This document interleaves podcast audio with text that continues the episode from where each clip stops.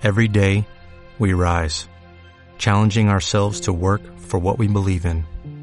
At U.S. Border Patrol, protecting our borders is more than a job, it's a calling. Agents answer the call, working together to keep our country and communities safe. If you're ready for a new mission, join U.S. Border Patrol and go beyond. Learn more at cbp.gov/careers. Esto es un café con escala. Acompáñanos a conversar con personalidades del mundo educativo, tecnológico, académico sobre el mundo de la educación virtual. Tendencias, noticias, eventos y mucho más. Traído a ti por Scala Learning. Buenas tardes, Andrea. Qué gusto tenerte en un café con escala. ¿Cómo Hola Ángela, muchísimas gracias por esta invitación y a todas las personas que se conectan y van a compartir este rato con nosotros. Mil gracias por sacar un tiempo y escuchar esta conversación que vamos a tener en la tarde de hoy. No, pues muchísimas gracias a ti, sabemos lo ocupada que eres y pues muchas gracias de darnos esta oportunidad. Tú sabes que Café con Escala tiene el propósito de hablar con personas como tú que lideran procesos de educación y que estamos viendo que es todo lo que está pasando, no solamente en Colombia, sino en otros países de Latinoamérica, para entender cómo vamos en todos esos procesos. Pero bueno, arranquemos, Andrea, por que nos cuentes quién es Andrea Escobar. Ay, Ángela, pero me voy a volver antes a algo y es siempre hay tiempo para hablar de educación. La educación creo que debe ser lo primero que esté en la agenda de todos y, y ese es el propósito. Y eso lo conecto con quién es Andrea Escobar una apasionada por la educación y trabajar en pro de que todos los niños, las niñas, los jóvenes y adolescentes de Colombia, que es el lugar donde tiene influencia el rol en el que estoy hoy, que es liderar la Fundación Empresarios por la Educación, tengan acceso a una oportunidad de vida. Y si esto se puede irradiar en la región, en otros países, aprender de buenas prácticas, pues este es un soldado que está aquí presente para hablar y trabajar y proponer cosas nuevas en educación. Te cuento que llevo más de 17 años trabajando en el sector educativo. He tenido la fortuna de trabajar en organizaciones que promueven los contenidos en educación, en emprendimientos de tecnologías alrededor de la educación y en la historia reciente creo que uno de los proyectos que más me ha llenado fue poder liderar una revista especializada en educación en un medio de comunicación aquí en Colombia, lo que era un reto impresionante porque era poner a la gente a conversar alrededor del tema educativo, pero salirnos del momento de la coyuntura, salirnos del paro, salirnos de esos puntos donde la conversación es solamente en el momento del problema, sino cómo generas una conversación constante alrededor de los temas de educación. Y pues en este, desde hace dos años, liderando la Fundación Empresarios por la Educación, una de las fundaciones con mayor trayectoria en el país y que tiene una mirada muy interesante y es promover el liderazgo pedagógico. Hablar de liderazgo en el sector educativo, que creo que es una de las variables que realmente desde la evidencia pudimos demostrar que sí transforma el quehacer en este sector. Sí, de eso quiero que me cuentes porque sé que de los proyectos más importantes que lidera Empresarios por la Educación es el de, el de transformar y el de hacer líderes. Y, es, y es un tema muy bonito y creo que de los pocos en Latinoamérica. Entonces, de eso también quiero que me comentes y, y me hables de eso. Entonces, pero quiero arrancar con un tema que yo sé que, que, nos, que nos trae aquí es, bueno, Hoy en día, 160 millones de jóvenes afectados por este tema de la pandemia que están, están siendo educados, algunos por medios digitales como estos, pero algunos que tampoco tienen esa opción de tener ese recurso. Tú, desde tu perspectiva, como Andrea Escobar, como directora de Empresarios por la Educación, ¿cómo ves ese tema? Aprovechando que este es un café al que me has invitado, aquí tengo, aquí tengo mi café. Ángela, yo lo encuentro y creo que la evidencia nos lo está demostrando que lo que está sucediendo alrededor del sector educativo es una tragedia.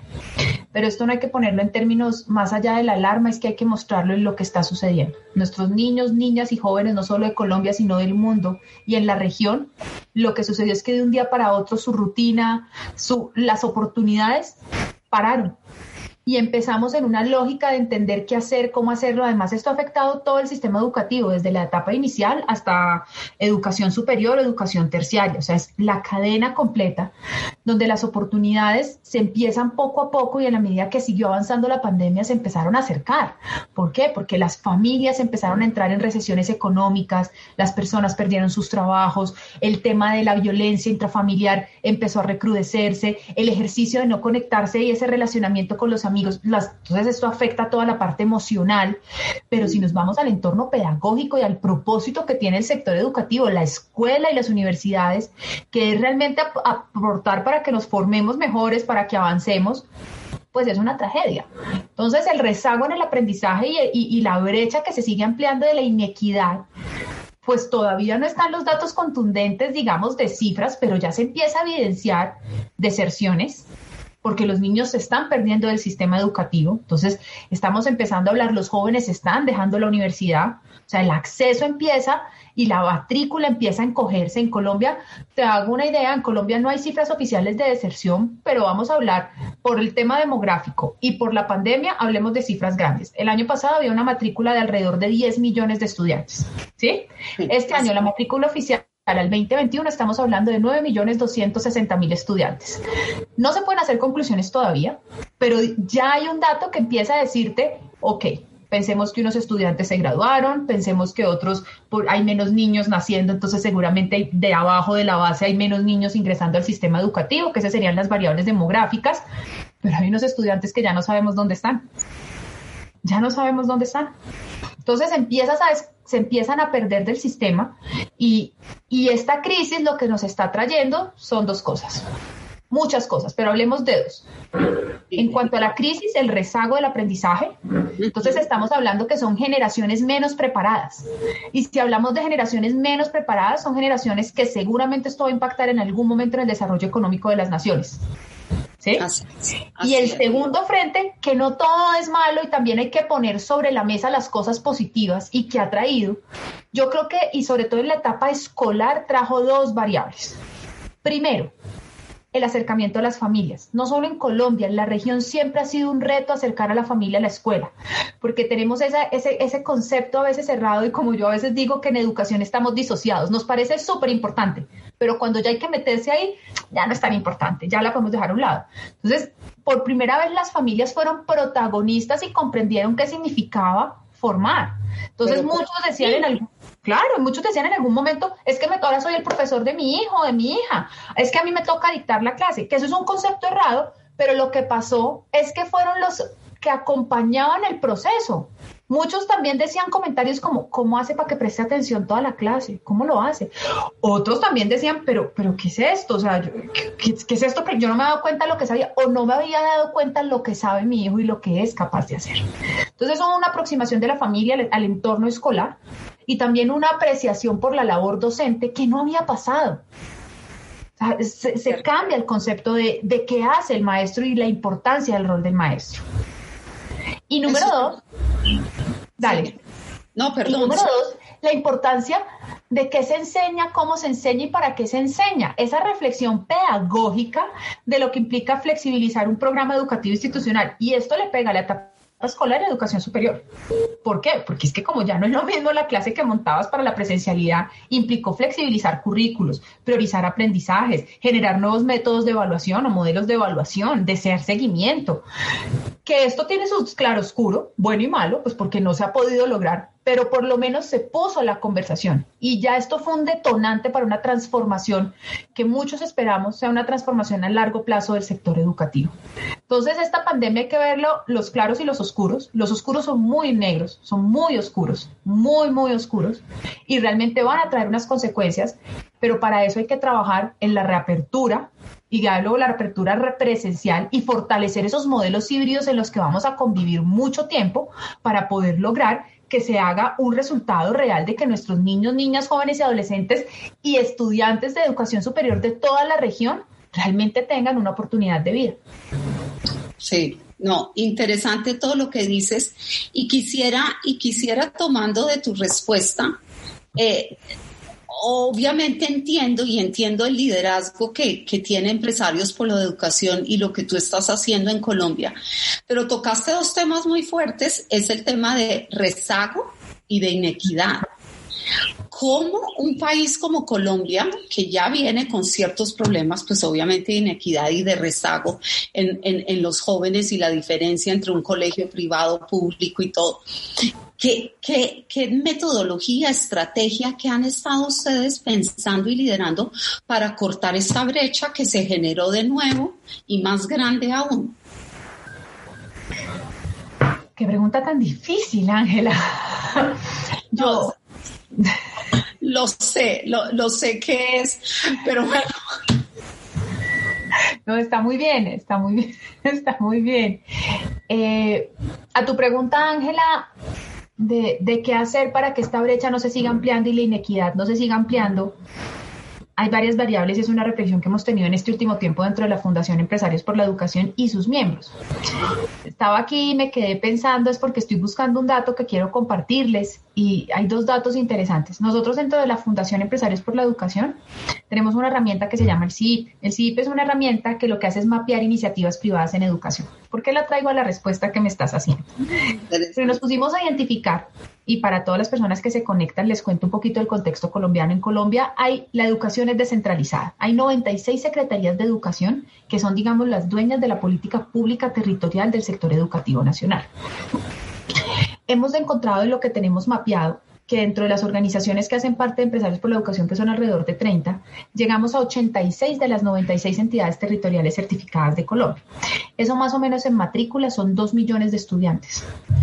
Esto te lo cuento y se los comparto es porque lo que estábamos analizando es cómo hacemos que esos 2 millones de estudiantes que ya que son parte o beneficiarios de algún proyecto, alguna iniciativa en educación desde el sector privado, podemos lograr que realmente tengan un buen resultado, unos outcomes, donde esta brecha no se siga ampliando. Entonces, la respuesta corta y concreta, que es lo que me dices, las alianzas público-privadas es una gran oportunidad, porque es una manera de poder llegar a los territorios y poder ayudar a comprender.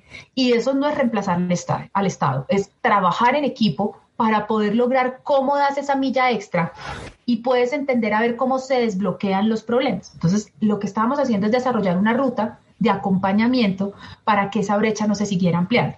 Ejemplo, si por ejemplo en la reapertura lo que está frenándola es el trabajo con las familias para generar mayor comprensión de por qué hay que regresar a las aulas y cómo en las aulas está probado que es una menor tasa de contagio. Cómo nosotros podemos propiciar talleres, conversaciones, generar cajas de herramientas. Esa flexibilidad la tiene el sector privado y podemos ahí entrar a apoyar. Entonces, estas conversaciones, un camino es este ejercicio de alianzas. Número dos, los diagnósticos, Ángela. A veces subestimamos el poder de la información y el poder de los datos, como, como pareciera que es como obvio que el dato está ahí, pero creo que la educación y los tiempos nos están llamando a hacer de los datos la herramienta más poderosa para la toma de decisiones. La data hoy en día te permite darte el norte y darte el camino a donde puedes ir. Este año en Colombia nosotros medimos la calidad en Colombia o está determinada la calidad en Colombia, la calidad educativa por el resultado de las pruebas de Estado que se llaman pruebas saber. Estas pruebas de este año, si bien cuando uno mira el resultado comparado general 2019 con 2020, uno dijera, ah, no, la brecha no hay, la mejor, es más, hay esta mejora de uno o dos puntos. Pero cuando uno entra al dato y empieza a hacer la comparación de bloques de años y mira la brecha entre urbano y rural, entre público y privado, ya estamos hablando de diferencias de más de 20 puntos. Entonces, lo que quiere decir es que sin pandemia ya había brecha sin pandemia, esto es muy fuerte, ya había brecha. Estamos hablando de una brecha que se continúa ampliando. Pero ahora de cara a la pandemia y que todavía no tenemos los datos y los análisis, ¿qué se puede hacer para que esa brecha? Dos cosas. Evaluar. Hay que salir a montar sistemas, no montar sistemas, hacer uso de los sistemas que existen porque hay que evaluar a los estudiantes. Hay que diagnosticar en qué nivel están, en su edad, en el grado, qué tanto las competencias, los saberes que tienen pertenecen al grado en el que están. Y si pertenecen a ese grado, digamos, a lo que se estaría esperando sean los aprendizajes, arriba, abajo, cómo están, generar los planes de mejora. Eso es urgente y determinante. Número dos, revisar las condiciones de acceso a información de los estudiantes. Colombia, en cifras, Ángela, imagínate, la penetración de conectividad en la ruralidad es de alrededor del 16%. Sí. 16%. Y si nos vamos a los hogares colombianos, la penetración de dispositivos, teléfonos inteligentes, computadoras o tabletas, estamos hablando alrededor del 40% según cifras del año. Cifras 2019, pues por cifras las más actualizadas que han habido. Entonces, y la encuesta de hogares de 2020. Entonces, con estas cifras, pues hay que cerrar la brecha de acceso a tecnología, de acceso a conectividad, pero eso per se no te sirve de nada. Entonces, vamos al tercer punto para cerrar la brecha. Formación docente y contenidos, porque a ti no te sirve de nada evaluar, ¿cierto? Entonces sabes el diagnóstico de tus estudiantes en qué están. Les das el acceso a la tecnología, pero si no tienes un cuerpo de maestros formados con las habilidades y las competencias para generar esos planes de estudio, para generar esos planes de seguimiento y acompañamiento en la formación, pues no cierras el círculo para poder dar ese avance y ese camino en ese cierre de las brechas. Entonces es como una, es un conjunto de variables eh, desde el trabajo en equipo con el sector, la sociedad civil y el sector privado, y toda esta mirada de poder hacer una evaluación, generar las herramientas, entregar las herramientas y generar todas las competencias y habilidades en nuestros maestros. Andrea, ¿tú tendrás ahí el dato sobre la brecha que hay en educación en Colombia? Sí, Ángela, los tengo aquí conmigo y te los, se los voy a compartir a ti y a todas las personas que están conectados. En palabras sencillas, el puntaje global de las pruebas saber de este 2020, que es como se mide la calidad educativa en Colombia, que se los mencionaba, en general todo el resultado tuvo un crecimiento de tres puntos, digamos, frente al año anterior. Pero cuando uno entra, y uno ahí pudiera decir, es estable el dato y está bien, pero cuando uno entra y se va viendo por las brechas entre urbano y rural y público y privado, les voy a compartir en, este, en, este, en estos datos.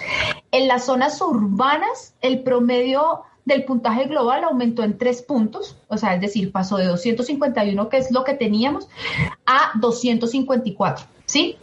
Hasta ahí uno dice, ok, pero si yo me voy de la zona urbana que mejora a la zona rural, la brecha es de 25 puntos el resultado es que la zona rural empieza a quedarse atrás.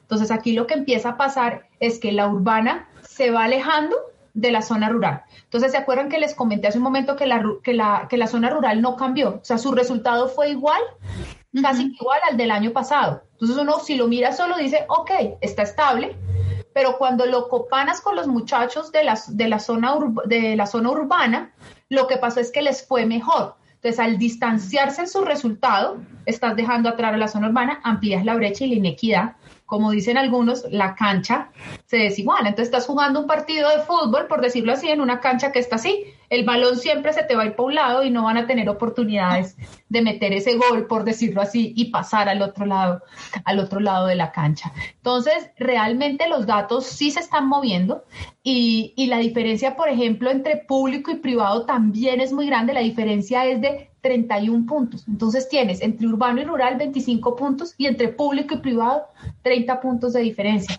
Entonces sí tienes unos niños que son los más vulnerables, con menores oportunidades, generando menores resultados en las pruebas de saber, que es la que te determina la calidad. Andrea, eso me hace preguntarte, tú sabes, bueno, sabes que Scala Higher Ed eh, está dedicada a todo lo que es el desarrollo de la educación virtual, eh, ayudar a que exista el acceso a educación de calidad a través de la educación virtual. Claro que viendo los números que tenemos en Colombia de penetración de Internet y de tener algún elemento o aparato para poder, ¿cómo ves tú que la educación virtual pueda llegar a ayudar a acortar un poco esa brecha. ¿Qué piensas tú? ¿Cómo la ves? ¿Qué has escuchado tú que también hablas todos los días con grandes líderes de la educación colombiana? Yo creo, Ángela, que la educación virtual es un vehículo para cerrar las brechas y para acabar la inequidad. Porque a ti lo que te permite la virtualidad, de una u otra manera, es generar que llegue controlar que llegue contenido de primera calidad, pues que tenga, cumpla los estándares, que cumpla lo que se requiera de cara al contexto. Sí. Pero puedes permitir, puedes hacer seguimiento del desempeño del estudiante y puedes generar herramientas que te permitan llegar más lejos. Siempre se habla y, y, mucho en estos temas y en estos contextos, sobre todo de para qué sirve y en qué momento se usa la virtualidad como en alguna vez le escuché a algún maestro diciendo es que nos quieren sustituir. Yo creo que la, educación virtual no llega a sustituir nada, al revés, da más posibilidades y más conexiones. Y, y, sí creo que en esas zonas más lejanas, en esas zonas donde hay menos oportunidades, es una manera de llegar, es una manera de reconocer que todos somos ciudadanos y que tenemos unos derechos y que en la medida en que podamos llegar a ellos abrirles una oportunidad de acceso, una oportunidad de mejora de calidad de vida y que eso es lo que te da la educación. Al final, la razón de ser en la educación es ayudar a las sociedades a avanzar, a ser mejor y eso no se nos puede olvidar de vista. Entonces yo sí creo que la virtualidad es una herramienta muy poderosa. También creo que hay unos momentos que se requiere la presencialidad de acuerdo a la etapa y en el momento de desarrollo. Yo, creo que uno no puede ser absolutista con el tema de la educación virtual, de decir que se llegó y que el colegio cambió y que ahora es virtual. Los niños tienen que volver a una parte presencial. Los niños tienen que tener este ejercicio de, interacción, de cercanía con uno con los otros. Eso es parte del proceso del desarrollo. Y, creo que hasta nosotros todos en ambientes de virtualidad queremos volver a las reuniones presenciales y queremos abrazarnos y, y queremos muchos, muchos formas de contacto con los otros, pero también hemos aprendido que somos, podemos ser más eficientes, podemos lograr muchas más cosas a través de esta pantalla. Que sí, que estamos cansados, que sí, muchas variables, pero también nos ha abierto muchas posibilidades. Y si me regreso al sector educativo, tanto en la educación preescolar básica y media como en, la, como en educación superior, la herramienta per se, no estoy hablando de las clases de Zoom, no, la herramienta per se, la, la posibilidad. Eh, y además déjame decir y aclarar una cosa, la verdadera educación virtual concebida metodológica y didácticamente desde su como virtual, porque sí, toda esta sincronía y esto no es virtualidad, esto es presencialidad con un, con un medio electrónico. Es, me encanta que lo digas así y tú que verdaderamente eres experta en este tema, Ángela, lo, lo, lo, dices como es. Es, es, esa, es ese vehículo y esa, esa herramienta que se, que se construya. Por eso, por ejemplo, una conversación, Ángela, y que está desde escala, una gran conversación a dar es cómo ayudamos a formar a maestros con esas habilidades y esas herramientas para poder lograr que podamos montar planes de aula y construir currículos, programas educativos institucionales que les permitan incorporar las herramientas no en estos procesos de que me conecto en un, en un momento y escucho una clase, sino cómo realmente hay herramientas que les permitan llegar a esos chicos que están más lejos, más lejos, y cuando están más lejos tengan alguna oportunidad de aprender algo y luego en el momento que nos conectemos y nos encontramos, ese aprendizaje se lleve más lejos. Completamente de acuerdo contigo. Andrea, tienes en tus hombros y en tus manos una gran labor por sacar adelante. Eh, me encanta ese liderazgo que tú tienes y que siempre has tenido y nos encanta pues como colombiana y obviamente tenemos personas de muchos países que nos van a estar viendo con esta grabación, pero, pero ver esa eh, eh, eh, juventud y gente como liderando estos procesos nos encanta. Cuando tú hablas de estas alianzas público-privadas, porque pues nuestra audiencia, la mayoría son personas del sector educativo, pero también nos verán personas de muchas empresas privadas que tienen que ver con educación, porque estamos hablando de plataformas, empresas que desarrollan contenidos, o sea, hay una cantidad de empresas del sector privado que están trabajando en el sector educativo. A ver, ¿cómo las invitamos a que de alguna manera hagamos estas alianzas y ayudemos a la brecha? Porque lo que también recibimos hay que dar. Total, eh, me encanta eso porque lo que recibimos hay que dar. Eso sí me parece, Ángela, tú acabas de hacer la invitación más poderosa que se puede hacer. Para mí hay dos variables y es que cuando hablamos de educación, lo primero que hay que, para mí, para que una alianza público-privado funcione, es entender el contexto y el territorio. Lo que nos hemos encontrado también históricamente es que pues nos enamoramos tanto de nuestras propias soluciones, de nuestras propias ideas y nuestros propios proyectos que creemos que es que se adapta a cualquier contexto y a cualquier territorio. Lo primero es respetar el contexto real. Y es respetar ese contexto real y es parte de lo que hemos identificado para que sea sostenible en el tiempo, es entender los pros y los contras, está conectado, no está conectado, eh, tienen recursos, no tienen recursos, para poder entender, porque además esto tiene que ser sostenible en el tiempo. Entonces, lo primero es respetar el contexto, porque en la medida en que se entiende y se comprenda el contexto donde se puede llegar a hacer una intervención, eso va a ayudar a que sea sostenible a lo largo del tiempo. Las, alianzas público-privadas y las intervenciones sociales, y como te compartí hace un rato que tenemos mapeados, mira, una, voy a dar un dato, chévere. Más o menos tenemos mapeadas 1.200 iniciativas privadas en educación en Colombia. 1200. Y seguramente se nos escapan un montón. 1200 iniciativas en todos los temas. Tenemos mapeados por todos los temas dónde están llegando y hasta dónde podemos llegar a saber a qué municipio. ¿Por qué lo estamos haciendo? Porque la segunda, para mi recomendación en este ejercicio estas, de esta mirada de cómo ayudar es comprender también si la intervención es a nivel de entidad de la, del municipio, de la entidad territorial o de la institución educativa a veces por el afán de llegar a las instituciones educativas les hacemos más daño porque las tienen tantas necesidades y tantas carencias que reciben todo y resulta no pasando mucho y, no saben a veces ni qué hacer con lo que Entonces, lo que hemos empezado a hacer es organizar para ayudar a la mejor toma de decisiones. No es que no lleguen, pero si ya sabemos y tenemos mapeado que en tales municipios y si vamos a nivel de detalle de institución, están llegando varias iniciativas, pues cómo ayudamos para organizar que esa iniciativa realmente tenga el impacto deseado, esperado y necesitado.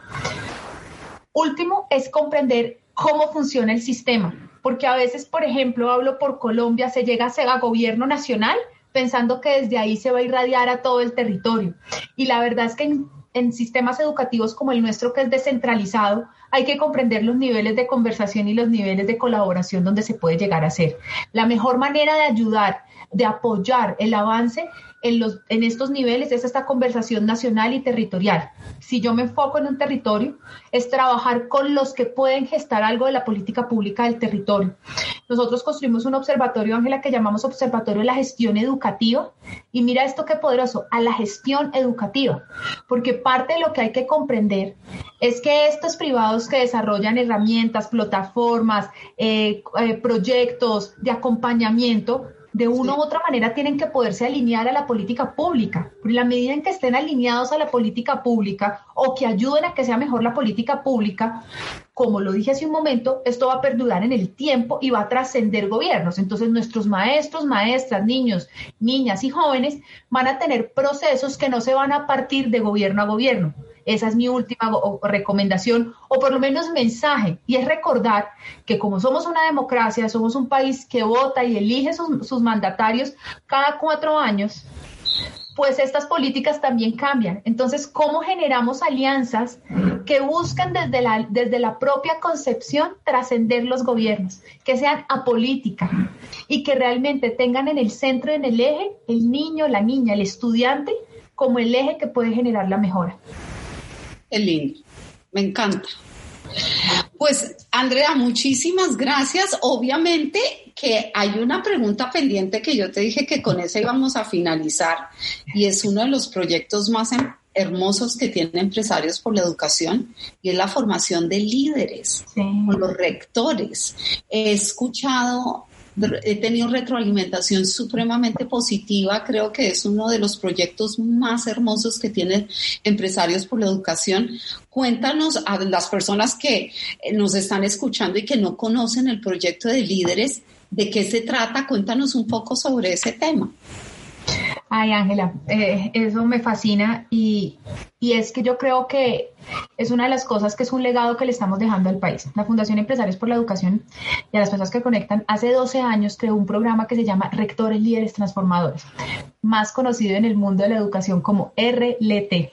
RLT, Rectores Líderes Transformadores. Rectores Líderes Transformadores se inspiró desde los empresarios colombianos, que ellos un día dijeron, ¿qué nos hace a nosotros exitosos?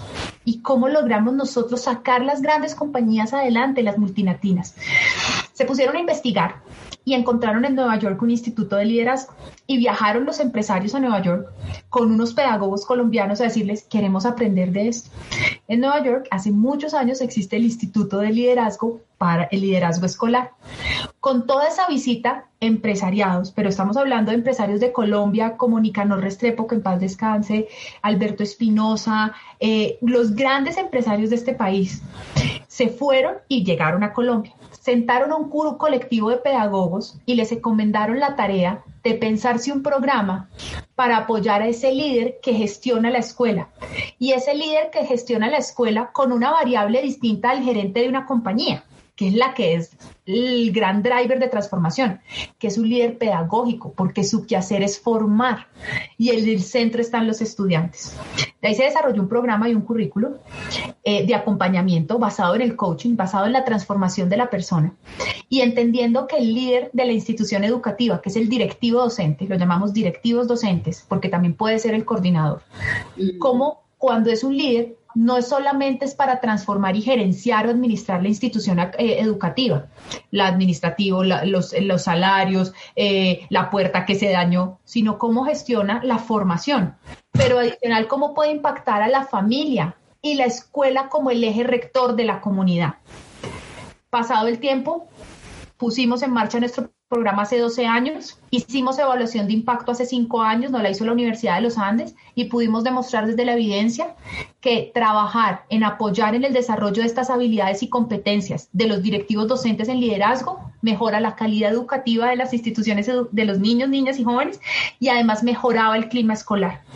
En este camino y en este ejercicio de haberla más documentado y generando la evaluación de impacto, desde hace dos años iniciamos con el gobierno nacional a escalar el conocimiento a política pública. Y con orgullo puedo contarles que en Colombia se está gestando la Escuela Nacional de Liderazgo. Y es una escuela que queda montada en el marco del gobierno nacional, inspirado en las competencias que hemos desarrollado y que hemos trabajado y que sabemos que funcionan de liderazgo en el, sector educativo, se está montando, se montó todo el andamiaje de la escuela, eso lo hicimos el año pasado, y ahora Colombia tiene la primera Escuela Nacional de Liderazgo de Directivos Docentes, que eso es muy poderoso, y esa es la manera de trascender en política pública. Ese es un ejemplo de alianza público-privada. Como el sector privado, nosotros le pusimos a disposición del Gobierno Nacional todo este conocimiento de liderazgo todo lo que documentamos, pero no les impusimos un programa, porque aquí no es que Colombia ahora use el programa RLT, no nos interesaba. Lo que nos interesaba era que se apropiara lo mejor de RLT, que son esas competencias, esas habilidades y esas prácticas que realmente transforman el quehacer en el aula de clase. Y ahora seguimos trabajando en, el, en la construcción y en el fortalecimiento de esta instancia en gobierno nacional para que a futuro la conversación del liderazgo en directivos docentes siempre esté sobre la mesa en la política pública, porque ya está probado con la evidencia que si trabajamos, invertimos en nuestros directivos docentes, eso tiene efecto cascada en los profesores, en los estudiantes y por supuesto en la familia como una comunidad, un eje y un centro de todo. Y ahorita estamos, vamos a publicar un libro que hemos hecho de recoger todas las historias de liderazgo en Colombia, liderazgo educativo en Colombia, eh, que lo vamos a poner a disposición próximamente porque creemos que esta es una conversación que todavía le falta muchísimo por dar y ojalá muchas personas quieran apostarle a desarrollar competencias de liderazgo en el entorno escolar. Definitivamente. Completamente de acuerdo. Si transformas el líder, transformas a su equipo. Y nuestros profesores, como decías tú, la apreciación por la, por la profesión, necesitamos transformar y, y, y, qué trabajo tan bonito. Pues con eso quería yo cerrar porque sé que es uno de los, de los proyectos bandera que tú tienes. Pues Andrea, eh, no tengo sino palabras para agradecerte. Fue un gusto.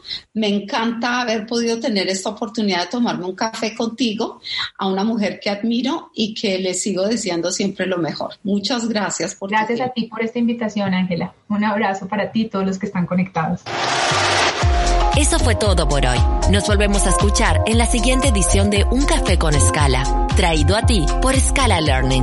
Impulsamos la educación virtual.